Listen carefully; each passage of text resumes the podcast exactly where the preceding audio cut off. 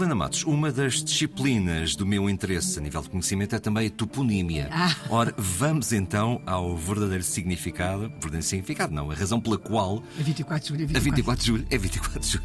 Bem, a 24 de julho é 24 de julho porque registra o dia em que aquele homem começou por ser Conde de Vila Flor, que depois eh, se vai tornar Duque da Terceira, porque se destacou eh, no combate aos miguelistas nos Açores, entra em Lisboa à frente das tropas liberais, obrigando ao recuo das tropas miguelistas. Portanto, corresponde ao dia em que os liberais conquistaram Lisboa, ou ficaram com Lisboa.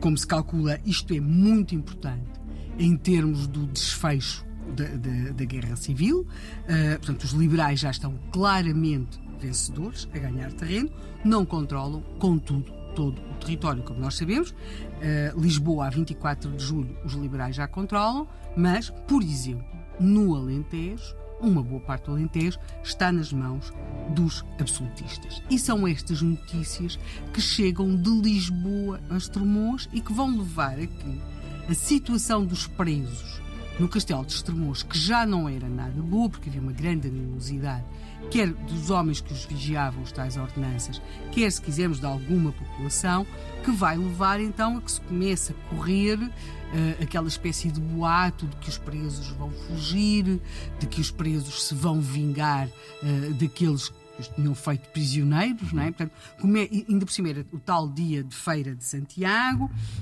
a tensão começa a, crescer, começa por haver aquele primeiro incidente que, que, que começámos esta semana, que é quando aquela multidão que está no terreiro de São João vê um homem que acha que era um liberal uh, que tinha estado nas, nas, chamadas guerrilhas de Elvas, esse homem que depois foi perseguido e que esse grupo que veio ali do Terreiro de São João a 27 de julho em Estremoz, que era o tal dia da Feira de Santiago, portanto, também um dia com muita gente, muitos forasteiros, também um dia com muito consumo de álcool, portanto, um, havia vários ingredientes ali misturados. E relembrando que foi assim que começou a nossa semana? Pronto, exatamente. Uhum. E vamos aqui então pegar nesta história. A multidão persegue este homem até a casa do juiz de fora, matam-no perante a relativa indiferença e passividade das autoridades, nomeadamente do mesmo juiz de fora, e aí a multidão resolve dirigir-se para o castelo, onde estão os tais presos, que já tinham vindo de Vila Viçosa, mais outros que depois se juntaram,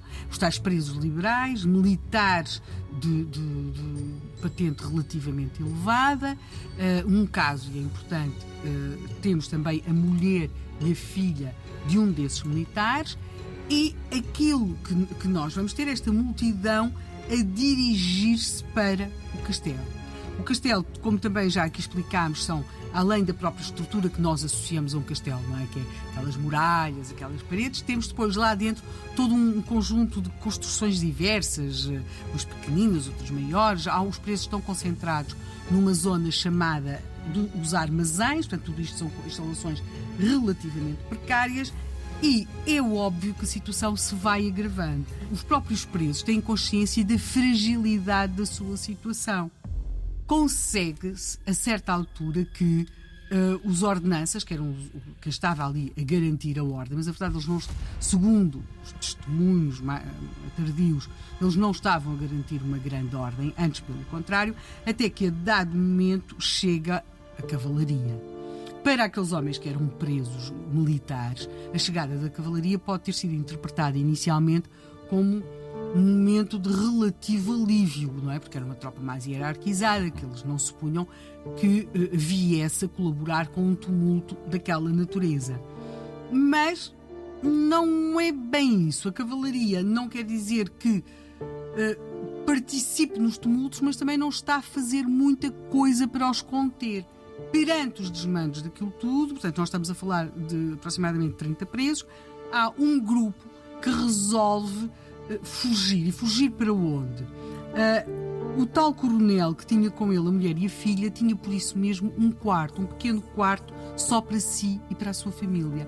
E 10 presos tentam fugir para dentro desse quarto. Portanto, sobretudo quando percebem que a sua situação já pode ser mais ou menos desesperada e perdem a esperança de que a cavalaria faça alguma coisa. E daremos ainda conta de mais desespero amanhã ou isto vai melhorar? Eh, eu lembro-lhe que eh, até o documento onde fiz boa parte da pesquisa para contar aqui esta história da história se chama Horrorosa Mortandade.